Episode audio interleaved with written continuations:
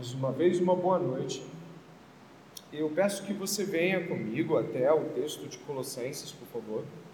Estaremos no capítulo 3.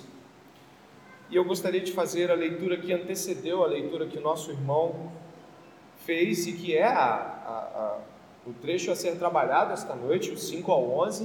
Eu gostaria que você lesse comigo o texto que vem pouco anteriormente, os versos iniciais do capítulo 3, que fundamentarão aquilo que nós vamos entender da palavra de Deus do 5 ao 11. Nós leremos juntos o verso 4. Eu começo do verso 1 do capítulo 3. Diz assim a palavra do Senhor: Portanto, se vocês foram ressuscitados juntamente com Cristo, busquem as coisas lá do alto, onde Cristo vive, assentado à direita de Deus. Pensem nas coisas lá do alto e não nas que são aqui da terra, porque vocês morreram e a vida de vocês está oculta juntamente com Cristo em Deus. Quando Cristo que é a vida de vocês, se manifestar, então vocês também serão manifestados com Ele em glória. Peça a Deus que aquilo que nós cantamos seja vivido por nós esta noite. Que sejamos renovados em todas as coisas, como cantamos aqui que desejemos ardentemente ser como Cristo. Ore comigo, por favor. Pai, sabemos que não somos nada, sabemos que somos, na verdade, sim, pecadores, mas que pela graça do Senhor fomos libertados do império das trevas, restaurados nossa vida foi transformada. Mas agora, Senhor, crendo em tudo isso, não é possível viver normalmente como no passado, ou na verdade em nossa anormalidade. Se cantamos que queremos ser como Cristo, que a palavra de Cristo, ó Deus, inunde os nossos corações então. Desperta em nossos corações tal desejo. Retira de nós toda a avidez pelo mal e inclina-nos para a tua palavra em obediência e fé esta noite. Que ninguém aqui busque obstáculos e nem tampouco dê margem, Pai, a Satanás para não ouvir as tuas palavras como quem busca obedecê-las. Que a tua graça nos inunde o coração, que sejamos transtornados e transformados pela palavra de Deus.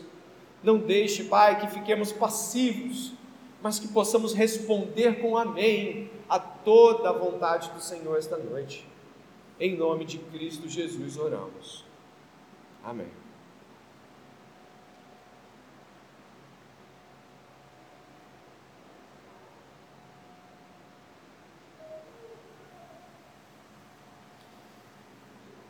Capítulo 3 de Colossenses dá uma virada de, de tema geral em tudo aquilo que vinha sendo trabalhado. O capítulo 1 e o capítulo 2 trazem para nós as diretrizes doutrinárias das realidades cristológicas. Nós entendemos como Jesus é infinitamente superior. Aqueles que estiveram nas exposições de Hebreus devem lembrar das primeiras, onde falamos sobre a superioridade de Cristo. Aqui, Paulo também nos traz a superioridade de Cristo em relação a todas as coisas. E ele nos aponta no capítulo 2, que foi onde nós trabalhamos na semana passada, sobre os falsos mestres. Ele fala sobre pessoas que ensinavam modelos de santidade que nada tinham efeito contra a malignidade humana. Vocês devem lembrar disso. Falamos de falsos mestres, judaizantes, calendários, sábados, comidas sim, outras não, e um monte de outras coisas que, como diz o apóstolo Paulo, não tem força alguma contra a nossa maldade. Não podem nos mudar. É assim que você termina o capítulo 2, verso final. Dá uma olhada. Paulo vai afirmar que essas modalidades espirituais não fazem mudança em nosso coração. Não trazem nenhuma mudança. Bom, até aí eu acho que todo mundo entendeu. Agora, do capítulo 3 em diante, partindo dessa iniciativa do verso 1 ao 4, que é uma espécie de ponte para a parte prática da epístola, e sim, o apóstolo Paulo tem esse hábito comumente. Ele apresenta a doutrina e depois apresenta como encarnar a doutrina. É assim que o apóstolo Paulo dirige a maior parte, por que não? Todas as suas cartas, salvo um ou outro capítulo que pode ter uma inversão nessa perspectiva. Deste modo, eu gostaria de relembrá-los no primeiro ponto desse sermão é, no argumento ou nos argumentos centrais do verso 1 ao verso 4. Então eu gostaria que você pudesse ser relembrado. A nossa divisão geral vai ser esta mesmo, né? As argumentações de Paulo do verso 1 ao 4 que vão sustentar as mudanças de atitude de vida, de, de mudança geral dos versos 5 ao 11. Depois, nós vamos nos versos 5 6 e 7, observar um aspecto dessa mudança, uma lista de desvirtudes, se é que esse neologismo existe. Ele vai trazer uma lista, onde eu e você vamos observar como ele dispõe essa lista e por que ele coloca desta forma. Na parte última do sermão, que desencadeia Cristo é tudo e está em todos, no final do versículo 11, é uma segunda lista de coisas erradas e ruins que podemos cometer, é, tanto não abandonando as práticas do passado, como aqueles que são ímpios continuam fazendo. Então nós temos essas três divisões do sermão de hoje e eu gostaria que você pudesse ficar atenta, atentos a todas as três. Observe o verso 1. Portanto, se vocês foram ressuscitados juntamente com Cristo, busquem as coisas lá do alto onde Cristo vive, assentado à direita de Deus. No 2 ele diz: pensem nas coisas lá do alto e não nas que são aqui da terra, porque vocês morreram. Verso 3: e a vida de vocês está oculta juntamente com Cristo em Deus. Verso 4: Quando Cristo, que é a vida de vocês, se manifestar, então vocês também serão manifestados com Ele em glória. Paulo vai nos trazer aqui três argumentos para as mudanças que ele mesmo vai ordenar como apóstolo do Senhor no verso, 4, verso 5 e diante. Paulo vai nos trazer três argumentos que solidificam essas mudanças. Eu gostaria que você ficasse atento a eles. Primeiro, ele vai dizer que uh, a morte de Jesus, a crucificação de Jesus, o fato de que Jesus foi crucificado, tem absolutamente tudo a ver com o modo como nós vamos lutar contra os nossos pecados. Eu não sei se você percebe, mas diz aqui, ó, no verso 1: vocês foram ressuscitados juntamente com Cristo. Todos sabemos aqui que a ressurreição de Cristo foi posterior à crucificação de Cristo. Cristo morreu e ressuscitou. A morte de Cristo na cruz do Calvário é uma morte onde não estava em Cristo apenas morrendo Jesus, mas todos que Jesus salvaria, salvou. O que quer dizer isso? Todos que são salvos em Cristo estavam incluídos na cruz do Calvário, sendo mortos em Cristo. É daí que vem essa expressão. O que é ser mortos em Cristo? Aquela cruz tem benefícios, efeitos, consequências que eu e você recebemos e por isso somos contados com Jesus na cruz do Calvário. É isso que quer dizer que morremos com Ele, morremos incluídos em Sua morte. Está indo até aí? Morremos nele, morremos com Ele. Logo, a morte de Jesus é a morte de todos os crentes, de todos que se converteriam e se converterão em Jesus. O segundo ponto que é igual ao primeiro, é de que Jesus Cristo, ele morreu na cruz do Calvário porque ele era o nosso segundo Adão. Mas como assim? Do mesmo modo como fomos achados por Deus, encontrados e incluídos por Deus na cruz do Calvário, nós também o fomos lá no primeiro Adão. O primeiro Adão, ele representava aquele que iria dar o norte para toda a raça. Mas o primeiro Adão precipitou-se da sua condição. Lá no Éden, ele escolheu rebeldia e contrariedade contra Deus e recebeu a justa punição do seu ato com a separação diante de Deus. Ele é o que nós chamamos na teologia reformada de o cabeça federal. Ele representava tudo aquilo que a raça receberia de bênçãos ou não a partir dele. Logo, do mesmo modo como Deus escolheu nos salvar, incluindo-nos no segundo Adão, que é Jesus, podemos lembrar que lá naquele primeiro Adão, da mesma forma, todos os seres humanos foram incluídos em maldição e morte. Só que terceiro argumento, é o terceiro argumento que você vai, vai entender melhor a argumentação de Paulo. Se fomos incluídos em sua morte, seremos também incluídos em sua ressurreição. É isso que Paulo vai dizer no verso 1. Portanto, se vocês foram ressuscitados juntamente com Cristo, busquem as coisas lá do alto. Verso 3 ele diz que a gente morreu. No verso 1 ele diz que a gente ressuscitou em Cristo Jesus. O que significa isso? Significa que nós fomos ressuscitados em Cristo Jesus do mesmo modo como Cristo Jesus ressuscitou. Fomos incluídos em sua morte e depois incluídos em sua ressurreição. Deus nos conta na ressurreição de Jesus como ressurretos nele. Qual é a demanda que isso nos traz? Que tipo de, de afirmação segue-se a isso? Muito simples. Você vê Jesus agora? Não, né? Os ímpios viram Jesus ressurreto? Se você conhece os evangelhos, você vai ver que só os dele, só os seus seguidores tiveram até a oportunidade, que nós não temos aqui neste momento, mas tiveram uma oportunidade ímpar, diria Paulo, dizendo que Cefas viu, mulheres viram, e mais de 500 pessoas em determinado momento também viram, mas os ímpios não viram Jesus ressuscitado. E é nisso que eu gostaria de me ater quando você olha para o verso 3, ou na verdade verso 4 aí, ó. Dá uma olhada. Quando Cristo, que é a vida de vocês, se manifestar, então vocês também serão manifestados com Ele. Glória! O que isso quer dizer, pastor?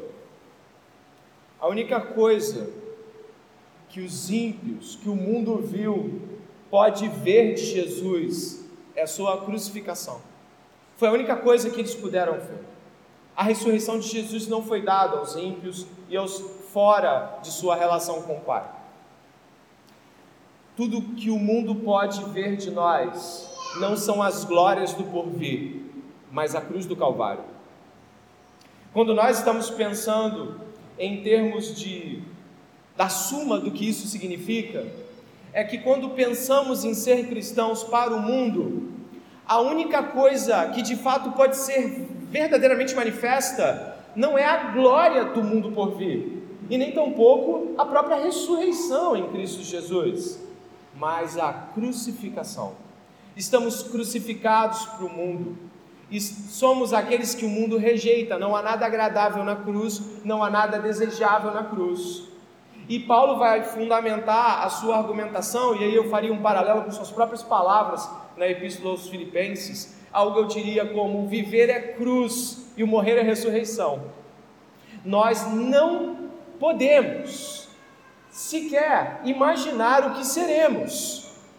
Mas nós estamos aqui hoje não para a manifestação gloriosa do que virá. E nem tampouco nenhum de nós consegue ver o que só nós vemos em parte. E também o mundo também não pode ver nem mesmo a alegria que nós temos em Jesus Cristo, eles conseguem discernir.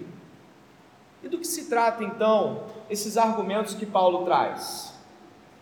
O mundo viu a crucificação de Jesus, que representou abnegação, que representou sofrimento por injustos, que representou levar os pecados de muitos sem ter pecado algum, que representou ser deixado pela sua religião, deixado pelos seus parentes, abandonado pelos seus discípulos. Isso os soldados, os fariseus e todo mundo que consegue ler a história de Jesus vê. E o mundo não vê graça e glória na ressurreição, porque a ressurreição está fechada aos olhos do mundo. Ela só pode ser descortinada quando o Espírito Santo toca o coração de alguém. Mas nós já vivenciamos, porque fomos crucificados em Cristo, ressuscitados em Cristo e esperamos a glória do mundo por vir. Então, o que nós podemos expor de nós mesmos para o mundo? A cruz de Cristo. Nós somos chamados a ser espetáculo para o mundo. Nós somos chamados a ser os crucificados de nosso tempo. Nós não devemos ter a pretensão de que o mundo aprecie qualquer beleza ou glória naquilo que somos como cristãos. Nós vivemos uma vida abnegada, crucificada e distante dos prazeres carnais, não porque as pessoas aplaudem isso, mas porque isso é a parte que nos cabe neste tempo, esperando o mundo por vir. As glórias de hoje são as glórias terrenas que o mundo gosta e que passam. Fomos chamados para demonstrar a crucificação. Eu pergunto mais uma vez: você consegue ver Jesus aqui? Da mesma forma que você não consegue ver Jesus aqui, você também não consegue ver a vida que você terá. Ela está encoberta também diante dos teus olhos. Não podemos ver o que vamos ser. Não conseguimos captar a, o tamanho daquilo que seremos em Cristo, nele. Mas quando Cristo se manifestar, é isso que está escrito aqui, não é? Quando Cristo se manifestar, esta vida gloriosa, separada para os seus, será revelada a nós. Nós vamos ver Cristo e a vida gloriosa. Nós vamos ver as glórias de Cristo e a vida gloriosa que Ele guarda para nós. E isso não é para hoje, isso é para o dia, para aquele grande dia. Por que Paulo trabalha então esses argumentos? E aqui eu fecho essa pequena sentença de falas do verso 1 ao 4. Por que eu estou falando sobre isso? Porque você vai perceber que vai vir uma lista sequencial de coisas que devemos abandonar. Mas elas não são coisas que ao abandonarmos as pessoas dirão. Não são coisas agradáveis, são coisas doloridas se desraigar de pecados dói, mortificação dói. Então Paulo está dizendo: você ainda não vê o resultado disso, você ainda não consegue alcançar tudo que isso representa. Todo esse tipo de vida que você vive, todo tipo de busca que você leva, mas quando Cristo se manifestar, você vai ver que valeu a pena. Quando Cristo se manifestar e mostrar a vida que Ele guardou para você, você vai dizer assim: porque eu não me mortifiquei mais? porque eu não fui além de onde eu estava, porque eu fui tão mesquinho com a minha busca por Deus. Um dia nós o veremos como Ele nos vê, mas esse dia não é hoje, e esse modo de ver o mundo também não vai ver. Por isso, indo para o verso de número 5, que eu e você desejemos mostrar aquilo que o mundo pode ver e que salva o mundo a cruz de Cristo. A cruz de Cristo. E que eu e você sejamos os cruciformes andando pelas ruas, e que isso possa lhe parecer agradável, porque de fato é ser como Jesus, imitar Jesus Cristo. Eu gostaria que você pudesse me acompanhar então, entendendo que a sua vida está guardada por Jesus, esperando ser manifesta naquele grande dia. Eu gostaria que você pudesse ir então na direção dos versos 5 e 6, onde nós vamos estar com a primeira sequência dessa nova vida crucificada. Existe uma nova vida para ser vivida, e Paulo a sequencia listando o que deve ser deixado para trás. Verso 5: Portanto, façam morrer tudo o que pertence à natureza terrena: imoralidade sexual, impureza, paixões, maus desejos e a avareza, que é idolatria. Por causa destas coisas é que vem a ira de Deus sobre os filhos da desobediência. Muita atenção aqui agora. Paulo propõe que a obra mortificadora de Cristo na cruz do Calvário vá de encontro a uma sequência de pecados, onde mera mudança de comportamento não é o suficiente, onde vamos mudar os hábitos não vai destruir cadeias infernais dentro de nós. Nós devemos então tomar posse da cruz do Calvário. Douglas Moo, um comentarista que eu estou estudando para muitos desses sermões, diz o seguinte: o que Paulo vai dizer agora é: tornem-se o que vocês já são.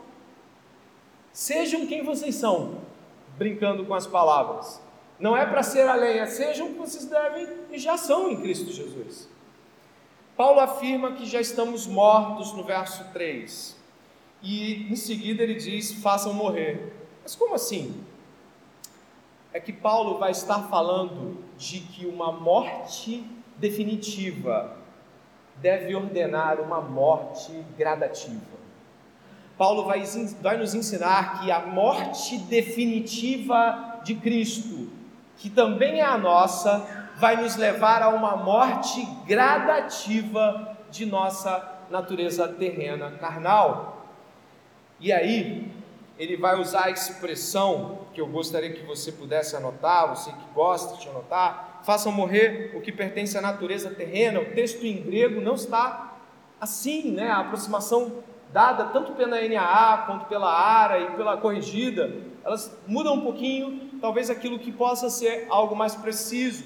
Está dizendo o seguinte: é, façam morrer os membros do vosso corpo presos à terra. É mais longa, né? Os membros do vosso corpo que estão presos à terra. É assim que J.K.B. e o próprio Douglas Moore assinalam na, na hora da, de, de jogar para o grego nosso, nossos membros presos à terra braços, pernas, órgãos, cabeça, mente, sensibilidade, pele.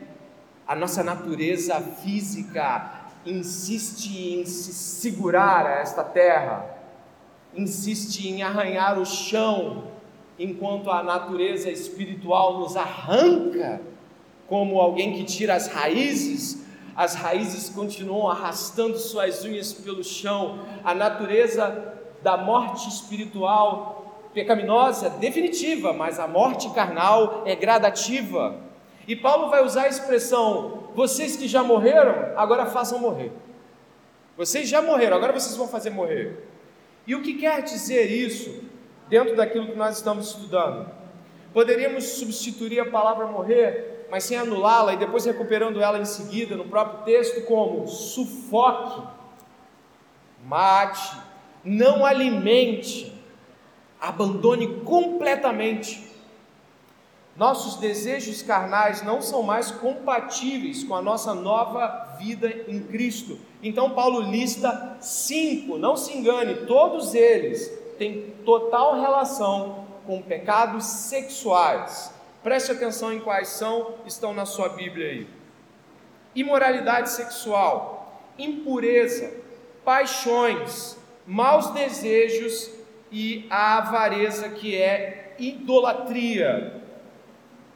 Esse último vai fazer todo sentido daqui a pouquinho.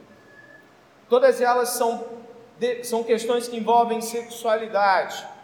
A primeira tem a ver com prostituição ligada ao adultério. A segunda tem a ver com todo tipo de impureza sexual praticada pelo corpo. A terceira, paixões, tem uma relação com maus desejos, inclinações mentais ao desejo impuro, impróprio, ilícito, lascivo. A quarta, ou a, a, a seguida, né? depois de maus desejos, paixões, maus desejos, é a avareza, que no original grego está querer mais. Sim, ganância. Olha como muda, né? Em grego está querer mais. A tradução ficou avareza, que é idolatria. Nós encontramos essa mesma fala de Paulo em uma das, das epístolas pastorais, mas ali ele está falando de dinheiro. E aqui ele está falando sobre sexualidade lícita. Nós podemos observar, e eu quero que você observe, que Paulo lista uma sequência que vai desde a prostituição adúltera até o âmago da questão.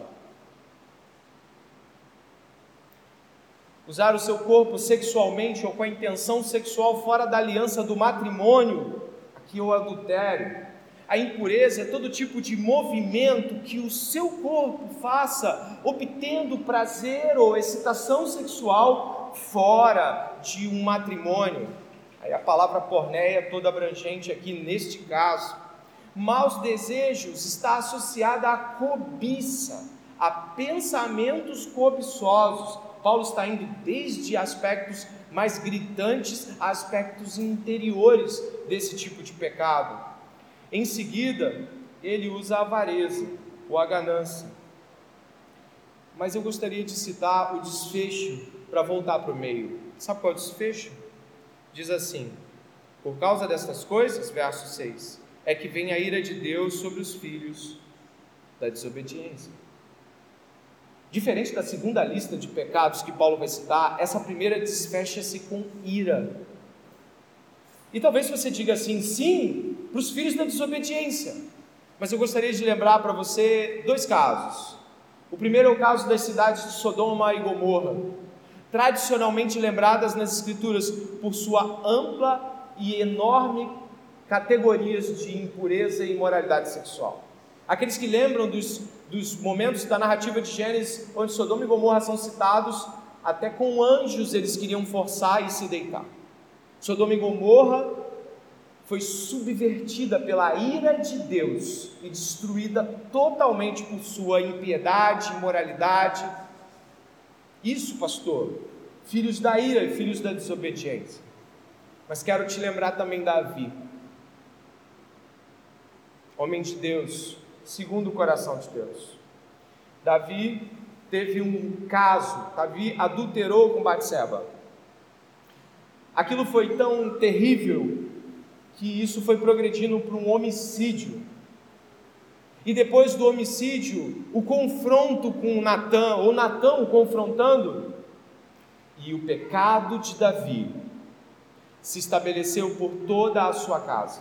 A punição de Deus foi severa, até o ponto de as mulheres de Davi terem sido possuídas pelo seu próprio filho diante de uma tenda, você lembra disso?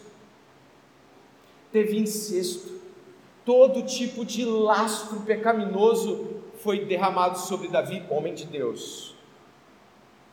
Semente que iria lá na frente apontar para Jesus o Messias.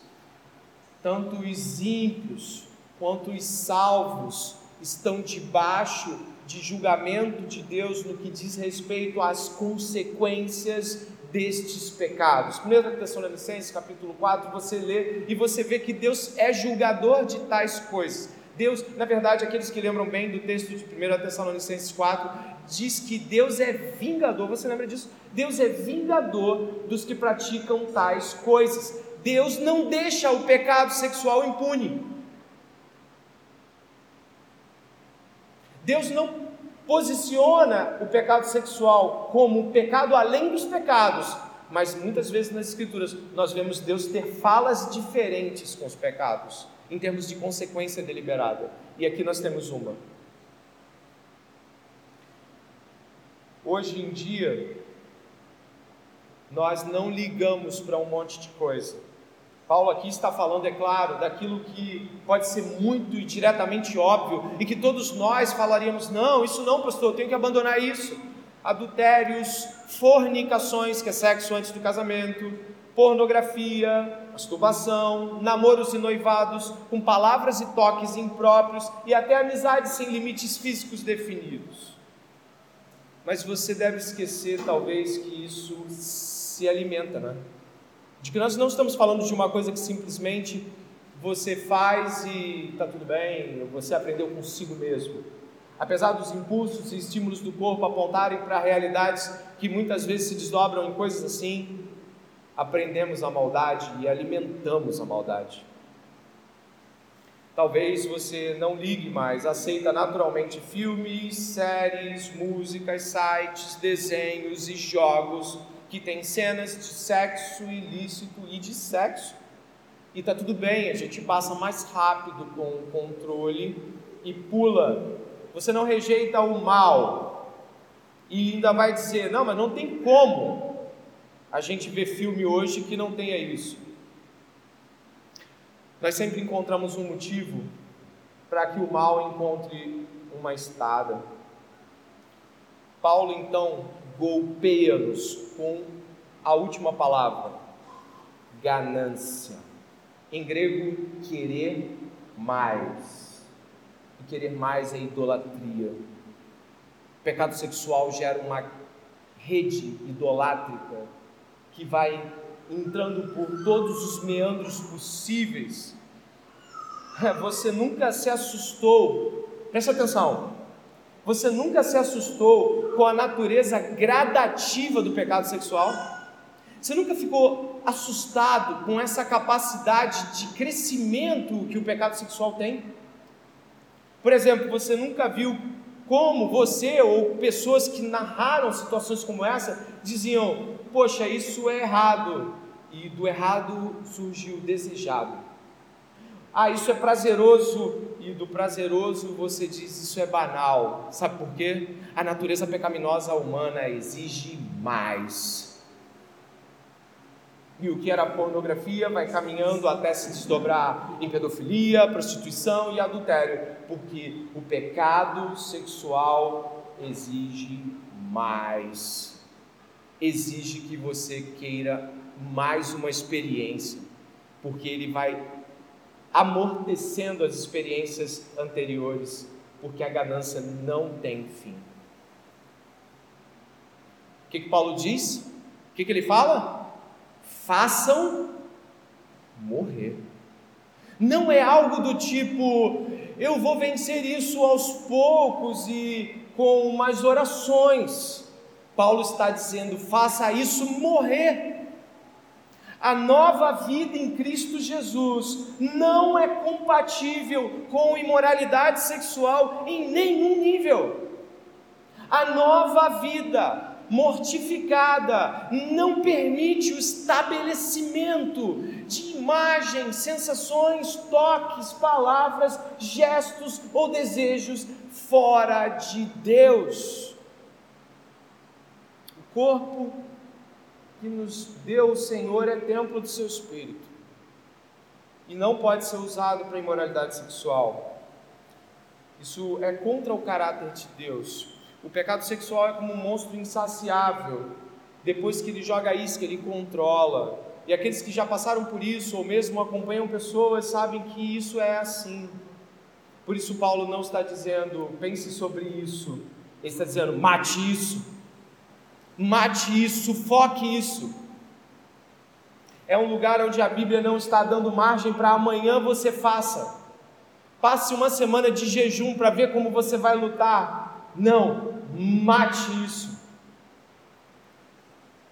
Nestes termos, é um processo, sim, é um processo cansativo, lento, doloroso, mas libertador. Libertador. Vou comentar aqui um, uma, um, uma fala que eu vi um pastor dizendo sobre como ele estava aconselhando um homem que estava em pecado sexual, ele não disse qual, mas ele falou assim: ele levantou uma ideia para esse homem e disse assim: Olha, uh, por que você não para? E o, o homem disse: Eu não consigo, eu não consigo. Tudo bem. Então vamos pensar, ele disse: se sua filha de 5 anos estivesse entrando na porta do seu quarto você estivesse em ato pecaminoso deliberado com outra mulher, senão sua esposa, assim que ela entrasse na porta, o que você faria? Ele disse: Ah, pastor, eu pararia tudo. Eu esconderia para um canto e eu pararia tudo, pastor. E aí o pastor disse: É, você tem medo de pessoas. O pecado sexual tem medo de exposição a pessoas. Então ele pode ser vencido porque tem coisas maiores do que o desejo sexual, como por exemplo o desejo de não ser exposto. Mas existe algo maior do que o desejo e o medo de não ser exposto a outras pessoas. O temor a Deus. Talvez você acredite que o pecado sexual tem sua natureza em seu passado vil, mas a principal fonte, a principal, o principal reduto do pecado sexual é a incredulidade de que Deus vingará, de que Deus pode libertar. O pecado sexual gera incredulidade, porque ele deixa a pessoa prostrada a um ponto de que ela não acredita que Deus possa libertá-la, mas também já não consegue, devido a tantas coisas que fez, acreditar que Deus vai puni-la. O pecado sexual carece de fé, temor. Então eu paro aqui neste tomo e clamo a Deus para que você e eu e todos que estamos aqui possamos pedir a Deus fé, temor. Deus, traz temor ao meu coração. Senhor, traz ao meu coração fé genuína para crer que o Senhor é meu libertador e que o Senhor é vingador.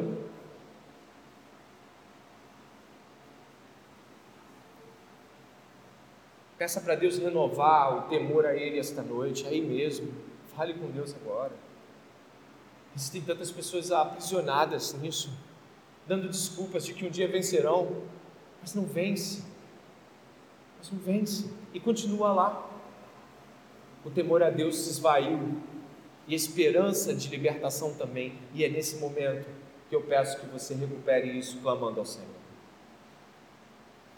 Paulo não para aí ele, depois de listar esta primeira sequência de atos terríveis, dos quais devemos abandonar com morte, com sufocamento, lembrando que o pecado sexual precisa de alimento, e a não ser que você recupere o temor a Deus e sufoque a sua capacidade de, de alimentá-los, se você não fizer isso, não adianta.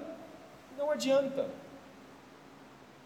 Vamos agora para a segunda lista que o, Apolo, que o apóstolo Paulo nos dá, onde ele vai, onde eu vou colocar o tema de revistam-se, de revestir, de vestir de novo, revistam-se da nova vida.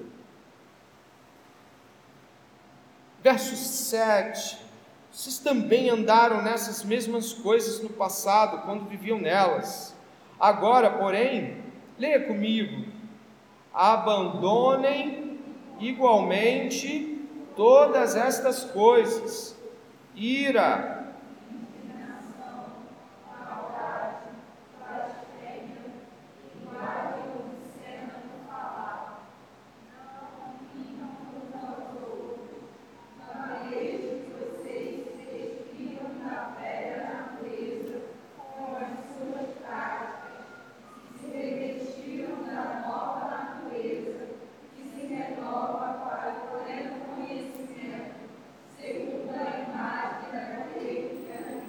Amém. O tema agora é revistam-se. E depois que você fez assim, ufa, ainda bem que ele saiu daqueles pecados, porque aqueles estavam pesados, difíceis de tragar. Não, a coisa não fica mais fácil agora. Paulo vai dizer aqui, depois que somos intimados a lutar e sufocar e matar o pecado sexual, ele expressa aqui sobre a necessidade de termos relações horizontais equilibradas. Você já pensou o quanto nossas relações horizontais são desequilibradas muitas vezes? Como nossos nossos amigos, pais, irmãos da igreja sofrem com os nossos rompantes e desequilíbrios? nossa incapacidade de manter as relações em um nível onde elas são saudáveis em Cristo Jesus. É agora onde Paulo vai tocar nestes pontos. Você não pode estar, é, digamos assim, é, acomodado em vivenciar aquilo que acabou de ler e dizer: Eu tenho orado, pastor, para que essa coisa toda mude. Amém, meu irmão? Mas olha o que ele está dizendo aqui, ó ira, indignação, maldade, blasfêmia, linguagem obscena, mentira, uma sequência vigorosa de pecados. A Bíblia não vai tratar isso como pequenos deslizes. E eu e você muitas vezes fazemos isso. Eu gostaria que você marcasse a sua Bíblia aí onde está e pudesse ir comigo até o Evangelho de Mateus.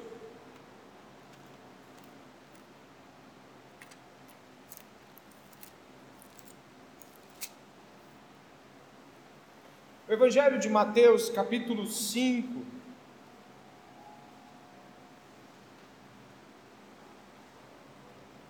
Verso de número 22. Você pode ler comigo. Eu, porém, lhes digo que todo aquele que se irá contra o seu irmão estará sujeito a julgamento, e quem insultar o seu irmão estará sujeito ao julgamento do tribunal, e quem o chamar de tolo estará sujeito ao inferno de fogo. Jesus traz aqui a ofensa e a ira a pessoas a um nível de julgamento declarado diante de Deus a ira e tratar as pessoas ofendendo-as é colocado aqui a um ponto de que você vai prestar contas seriamente diante de Deus. Me irei, pastor, falei mesmo, depois eu me arrependi e está tudo bem, sigo. É assim? Ah, é um idiota, pastor, é um tolo aquele irmão. Olha o que você está fazendo, olha o que você está dizendo. Você está indo na direção de algo que a Bíblia traz como uma realidade que será julgada seriamente diante de Deus. Não, pastor, isso é para os desobedientes.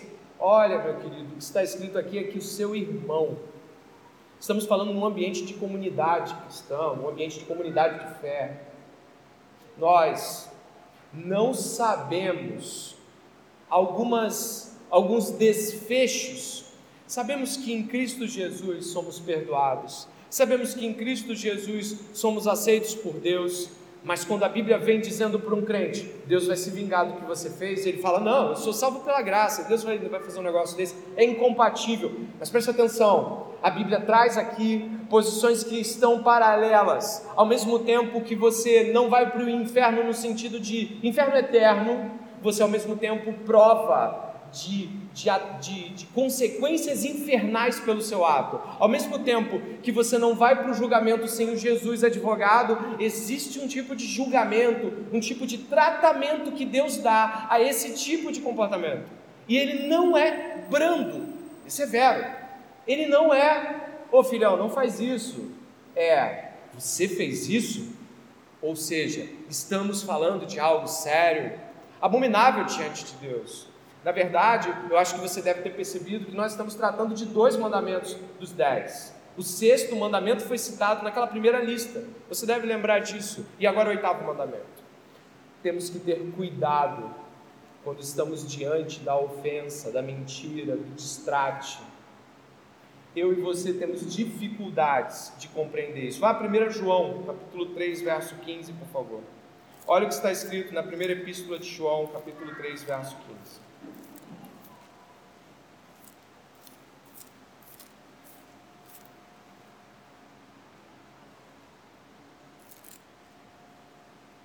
Assim que você achar, se prepare para ler em voz alta.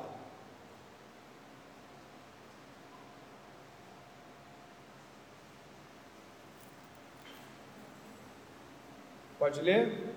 Vamos lá. Todo aquele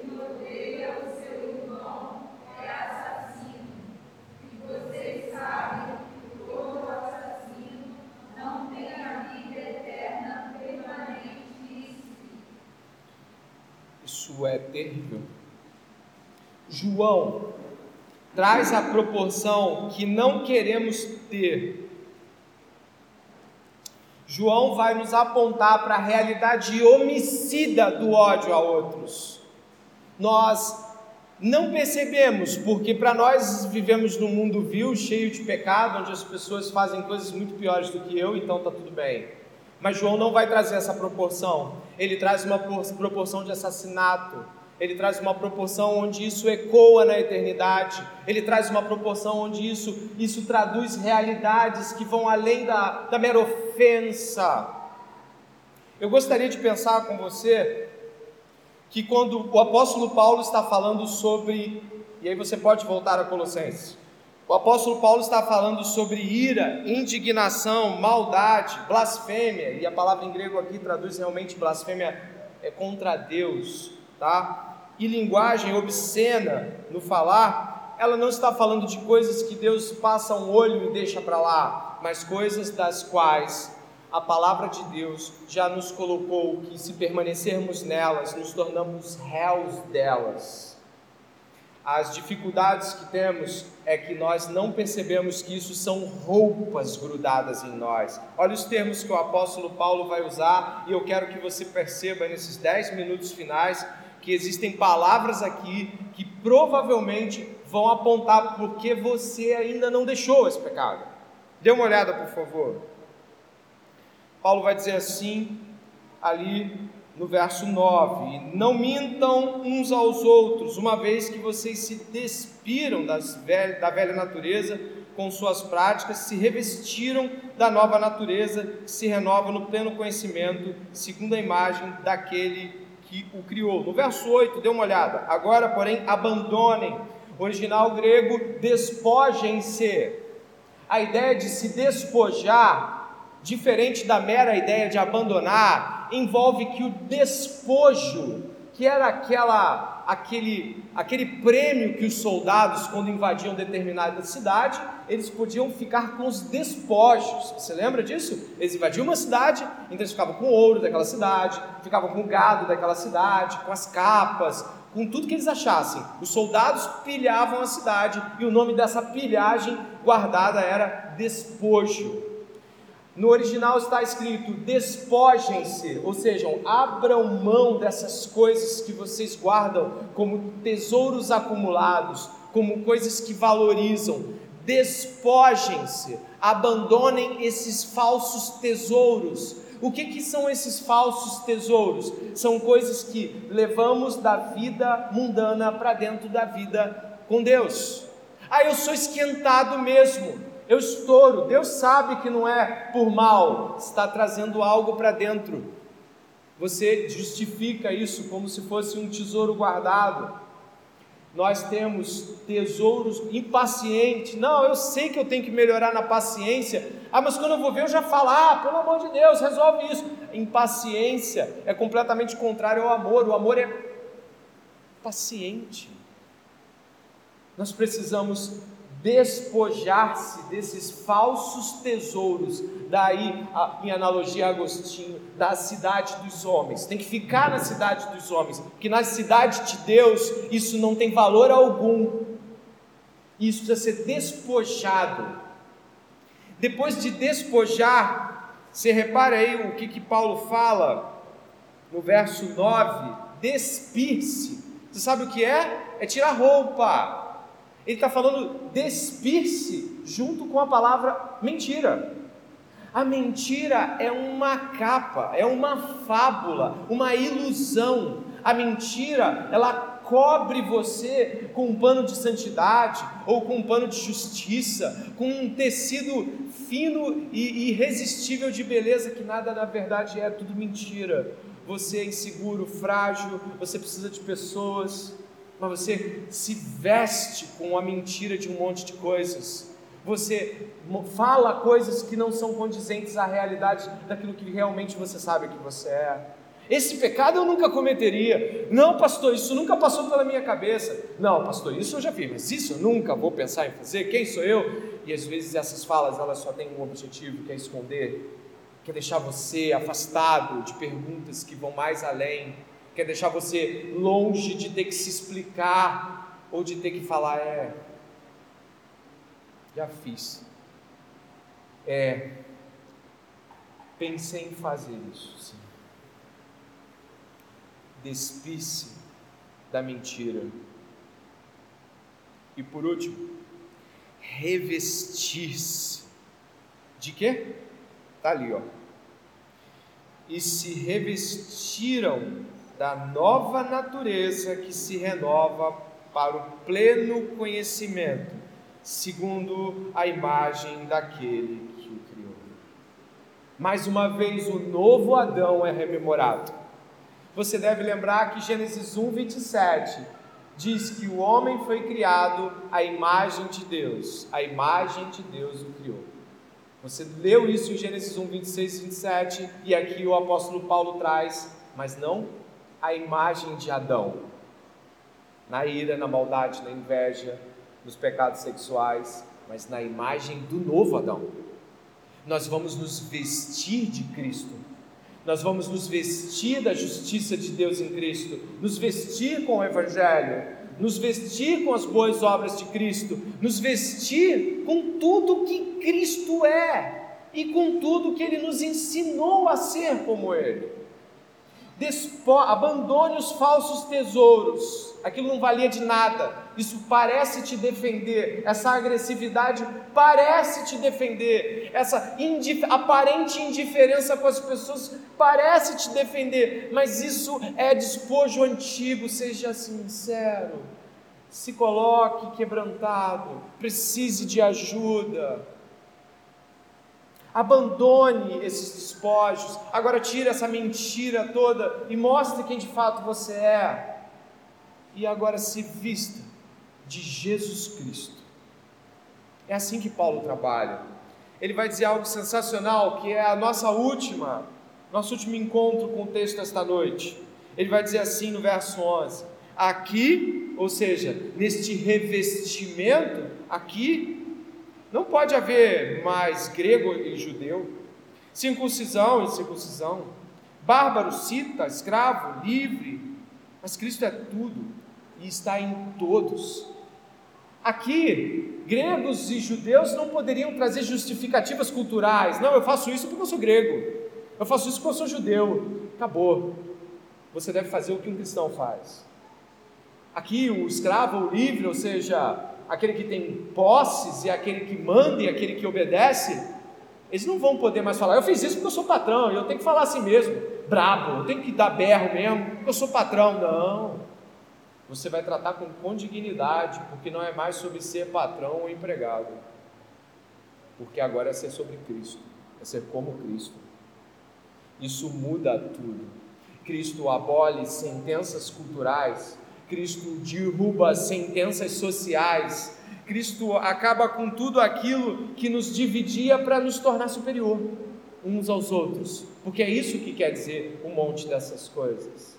Inclusive, bárbaro, pesquisando o significado de por que os romanos e os gregos chamavam os, os nórdicos de, de bárbaros, era um deboche porque os bárbaros, quando tentavam falar língua grega ou língua romana, eles tentavam balbuciar e não conseguiam.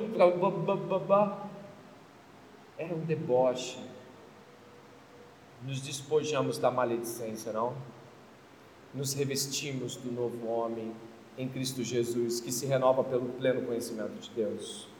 Nessa noite, onde nós estamos terminando agora esse momento de estar diante da palavra de Deus, eu quero te lembrar que você foi intimado à luta contra o pecado sexual. Qualquer fresta, qualquer abertura, qualquer, qualquer mensagem, inclinação, palavra, Alguns precisam deixar de abraçar como abraçavam as pessoas para lutar. Outros vão ter que deixar de ver os filmes que gostavam para lutar. Outros vão tentar a, faz revirar a vida e vão ver que tem um pouco de cada alimento pecaminoso em tudo. Em seguida, nós vimos aqui que não importa o que você recebeu como herança dos seus pais, sua cultura, ou seja lá o que for, você tem que se despojar para viver a nova vida em Cristo. Tem que ser como Cristo. Não é isso que cantamos? Eu quero ser como Cristo. Porque em Cristo, diz aqui o apóstolo Paulo, Cristo é tudo e está em todos. Que o Senhor possa estar falando e ter falado com você esta noite. Confesse seu pecado e deixe e alcance misericórdia. É assim que a palavra de Deus nos trata. Ore comigo.